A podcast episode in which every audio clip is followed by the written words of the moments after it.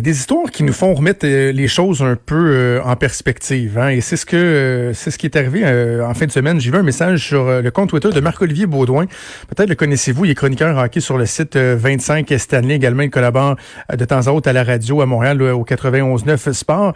Mais c'est aussi un père de famille, Marc-Olivier. Et il y a eu une histoire assez particulière qui lui est arrivée, en fait, à sa petite famille, à sa conjointe. Ils ont un petit gars de, de, de 4 ans.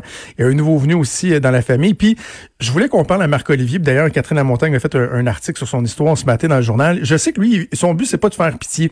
Mais en même temps, c'est une histoire qui est assez rocambolesque et qui, démontre que, tu sais, des fois, quand tout ce que tu as à faire, c'est juste de rester chez vous et euh, d'accepter ton, confinement, ben, euh, c'est pas si pire que ça. On va parler donc avec Marc-Olivier Baudouin que je rejoins au bout du fil. Salut, Marc-Olivier. Salut, ça va bien?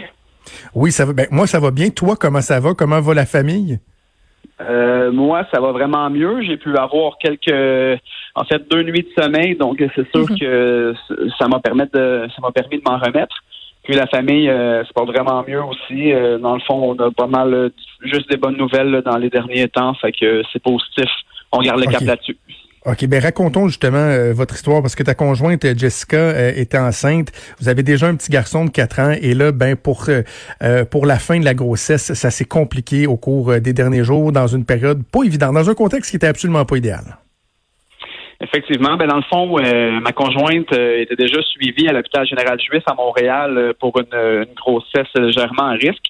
Puis quand on est allé faire notre suivi hebdomadaire mardi, mardi le 24 mars, je crois, euh, dans le fond, on lui a dit qu'elle devait rester là puis être surveillée parce que dans le fond, il y avait une incompatibilité sanguine entre elle et le bébé. Ça faisait en sorte que le bébé pouvait avoir une anémie plus sévère euh, éventuellement. Donc, euh, vu qu'elle était rendue à 33 semaines, ils ont dit on va attendre à lundi prochain à 34 semaines puis on va faire une césarienne pour le sortir tout de suite pour le traiter à l'extérieur au lieu de faire des transfusions intra-utérines dans le fond.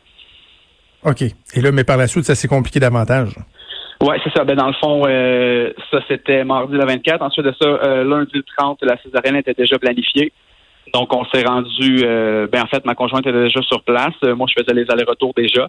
Puis là, lundi, on s'est rendu en salle césarienne comme prévu. Puis au moment, dans le fond, où notre petit garçon a été sorti de son ventre, ben, dans le fond, elle a fait un embolie de liquide amniotique, ce qui a provoqué un arrêt cardiaque chez elle. Donc voilà. Donc moi, c'est ça, j'étais en train de de lui tenir la main, évidemment, parce que c'était l'accouchement. Puis euh, là, dans le fond, elle, m'a regardé et elle m'a dit euh, ben, ça va vraiment pas. Puis là, j'ai vu dans le fond, c'est comme ses, ses yeux roulés à l'envers, puis son bras s'est raidi. Le bras que je, que je lui tenais, dans le fond, s'est raidi, puis il a donné un coup sur euh, le drap qui nous empêche de voir le travail des chirurgiens, dans le fond, pendant la, la césarienne. Ben, pas les chirurgiens, mais les docteurs pendant la césarienne.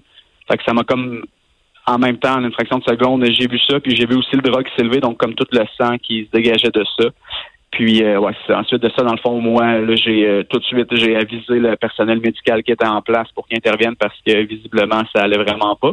Puis là, je me suis comme reculé dans un coin, puis là, on s'est comme pas occupé de moi évidemment parce qu'il y avait mieux à faire. Fait que là, moi, j'étais comme un peu paralysé dans le coin à regarder toute la scène euh, comme si c'était un film, on dirait, ou comme si le temps était arrêté, là, en me demandant. Est-ce que, tu comprenais la gravité de la situation, hein, Marc-Olivier, à ce moment-là? Ben oui, je comprenais dans le fond, parce que tu sais, tout de suite, je ne pourrais pas vous dire qui, mais en fait, il y, a un docteur ou un, infirmier, peu importe qui était sur place, qui a dit elle a plus de pouls, faut la réanimer. Fait que là, tout de suite, je les ai vus comme arriver avec les défibrillateurs et tout et tout. Fait que là, j'ai évidemment compris qu'il y a quelque chose qui se passait là. Donc euh, oui, j'en étais conscient, mais tu sais, comme je vous dis, ça s'est tellement passé vite que moi j'étais dans le coin puis j'observais ça comme si le temps était arrêté puis comme si c'était un film. C'est difficile à décrire honnêtement comme euh, comme feeling comme situation là. Mais euh, oui c'est ça. Donc j'étais quand même à ce moment-là conscient qu'il se passait quelque chose de, de pas normal là.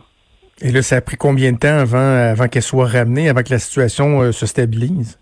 Ben dans le fond moi j'ai pu observer euh, la situation pendant à peu près 30 à 35 secondes je vous dirais selon le souvenir flou que j'ai puis après ça, dans le fond, il y a une infirmière qui s'est rendue compte que j'étais encore dans le coin de la pièce.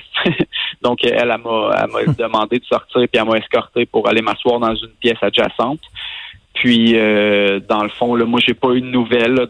Il y avait une infirmière qui venait me voir pour me, me dire on essaie de la stabiliser, euh, tout va bien aller, mais là, moi, je voyais bien évidemment que tout n'allait pas très bien. Puis, euh, dans le fond, après ça, je suis allé chercher mes bagages en salle de réveil. Puis, euh, je leur ai demandé de m'apporter à ma chambre parce qu'on avait loué une chambre privée dans l'hôpital, dans le fond, pour le, le poste accouchement. Là. fait que j'aurais demandé au moins d'apporter mes mes bagages à la chambre et tout et tout. Euh, puis j'ai eu des nouvelles dans ça, ça s'est passé à midi et quart dans le fond, puis j'ai eu des nouvelles de sa condition juste en fin d'après-midi. À ce moment-là, dans le fond, j'avais pu aller porter les bagages à la chambre, sauf que vu que je n'étais pas accompagné ni d'une maman ni d'un bébé, ben je me suis comme fait expulser de la chambre vu que ça semble-t-il qu'un papa seul ne peut pas être dans une chambre dans cet appartement-là. Fait que j'ai monté tous mes bagages à côté du petit incubateur de mon garçon en attendant des nouvelles. Là. C'est ça, parce que la, situation, elle, était double. C'est que là, ton, ton petit Maverick, lui, qui venait de, voir le jour, c'est un prématuré, il est né d'avance, donc il pouvait pas rester avec toi dans une chambre et que tu t'en occupes euh, comme si de rien n'était. Non, pas du tout, c'est ça. Puis nous, on savait, dans le fond, euh, vu que la césarienne était programmée, on savait que aussitôt qu'elle allait sortir, si tout se passait bien, dans le fond, il nous le laissait pendant comme 45 à 60 secondes, euh, le temps qu'on fasse, euh, les, disons, les présentations, si on peut dire ça comme ça. Puis, euh, on savait que ça, que ça allait être ça, mais qu'après ça, les pédiatres qui étaient déjà présents dans la salle allaient le prendre, puis allaient l'apporter tout de suite pour euh, faire des tests avec lui, des prises de sang, etc., etc., pour s'assurer de son état. Puis euh, heureusement, dans tout ça, euh, Maverick, mon petit garçon, va super bien depuis qu'il est sorti. évidemment, tu sais, vu qu'il est prématuré, il est, il est encore branché un petit peu, puis il est dans un incubateur, puis il fait de la photothérapie pour ses globules rouges et tout et tout. Mais tu sais, lui, très, dès le départ, il allait quand même bien, puis il n'y a jamais eu de vraiment de doute de il va-tu s'en sortir ou peu importe. Ça a comme toujours, ça a pris le bon, le bon côté en partant, puis ça, ça a demeuré comme ça tout le long. Puis encore aujourd'hui, il va super bien. Ça, c'est des bonnes nouvelles. Puis ta conjointe, elle, Jessica, à quel moment euh, vous avez su qu'elle était euh, qu'elle était hors de danger? Puis en plus, elle a, elle a eu à, vivre des moments de solitude euh, assurément difficiles de son côté aussi. Ben oui, clairement. Dans le fond, la journée même, elle a été apportée aux soins intensifs au premier. Au premier étage. Puis euh, dans le fond, justement à cause de la COVID, moi je pouvais pas aller là-bas aux soins intensifs parce que c'est justement un endroit où on apportait les, les patients qui étaient atteints du, de la COVID. Puis tu sais, l'hôpital général juif, c'est pas mal l'hôpital au Québec où il apportait toutes les, les ben, en fait, les gens qui sont de la région de Montréal, tous les, les cas les plus graves, disons, les plus avancés, ils apportaient tous là. Donc, j'avais pas le droit d'y aller, mais lundi, en fin de journée, dans le fond, euh, j'ai été capable euh, d'avoir des nouvelles un petit peu, puis de ce qu'on me disait, n'était pas tiré d'affaire, mais ça semblait prendre le bon côté, puis elle semblait s'en remettre tranquillement. Euh, mais ce qu'il nous disait, dans le fond, c'est que les, les, prochaines 24 heures allaient être fatiguées. Ben, je ne sais pas si on peut dire fatidique, mais elle allait être très important à savoir de quel, quel côté elle allait prendre. Puis mhm. finalement, ça s'est bien déroulé. Le lendemain, elle a pu être euh, extubée, dans le fond. Puis là, le lendemain, moi, le mardi, j'ai pu aller la voir euh, quelques instants au moins pour me pour me rassurer. Puis là, il y a eu évidemment quelques jours encore voulait être patient, être sûr que tout allait bien, restait branché et tout, mais son état s'est amélioré quand même assez rapidement. Jusqu'à, euh, dans le fond, vendredi passé, où euh, elle a fait un scan parce qu'elle disait qu'elle avait mal à la jambe, puis finalement, ils ont découvert qu'elle avait un caillot dans la cuisse, oh. puis euh, un caillot dans le pied. Donc, le vendredi soir, elle allait resubir une, une opération. Puis, euh, dans le fond, moi, je continuais à faire les allers-retours à ce moment-là, mais là, ce soir-là, je me suis dit, bon, tu sais, là, je vais, je vais laisser mon, mon plus grand garçon dormir chez mes parents. Puis, euh, je vais venir dormir avec elle au moins pour l'accompagner, vu que Crémal va quand même avoir une chirurgie. Puis, dans les circonstances, évidemment, l'angoisse, c'est bien sûr avec tout ce qu'elle venait de traverser.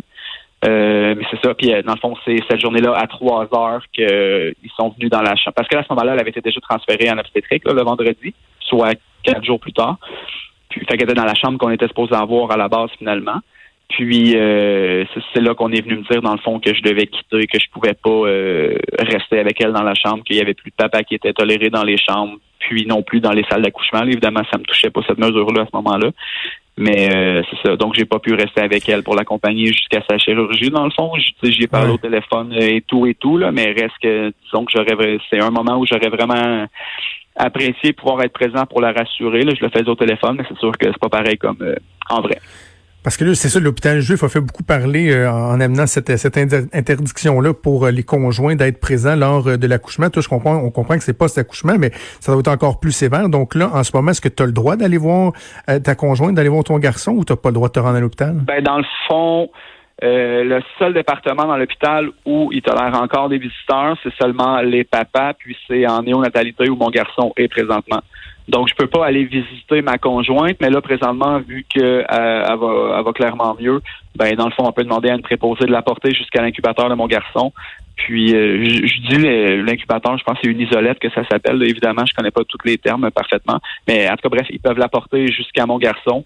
Puis euh, moi, je vais aussi au département de mon garçon, puis on peut se voir là, dans le fond. C'est le seul endroit où on peut se voir dans l'hôpital. Puis évidemment, il y a des mesures quand même strictes là, pour euh, se laver les mains fréquemment, puis ce qui est tout à fait normal de toute façon. Là. Fait que voilà.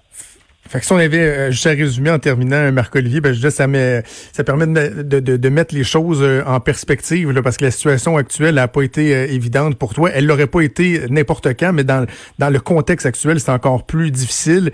Et ça permet, c'est ça, de, de, de, de, sous-peser un peu les choses. ceux qui se plaignent de leur petit quotidien, là, c'est quand même pas si mal. Exact. Puis, tu sais, moi, dans le fond, il y a certaines personnes qui semblent avoir mal compris le sens euh, du message que j'avais envoyé. Tu sais, j'étais pas en train d'essayer de me plaindre de ma situation, peu importe. C'est juste que j'ai lu beaucoup de commentaires de parents qui disaient euh, Ah, que c'est long être confiné à la maison avec les enfants, on sait plus quoi leur faire manger, on sait plus quoi leur faire faire comme activité. Puis, tu sais, mon message, c'était juste de dire on a mis des enfants au monde, en théorie, ça devrait être le plus beau cadeau qu'on peut pas recevoir de passer plein de temps de qualité avec nos enfants. Puis moi, présentement, je donnerais tout ce que j'ai pour être à la maison avec euh, ma femme puis mes enfants. Puis euh, vous, vous avez la chance de faire ça. Fait que faites juste comme apprécier votre situation parce que c'est loin d'être d'être triste ou d'être désobligeant comme vous semblez de, le faire croire. Fait que je trouvais que ce petit chiolage-là, dans le fond, il n'y avait pas vraiment lieu d'être parce que, bref, être à la maison avec ses enfants, c'est pas supposé être négatif, c'est supposé être au contraire. exactement.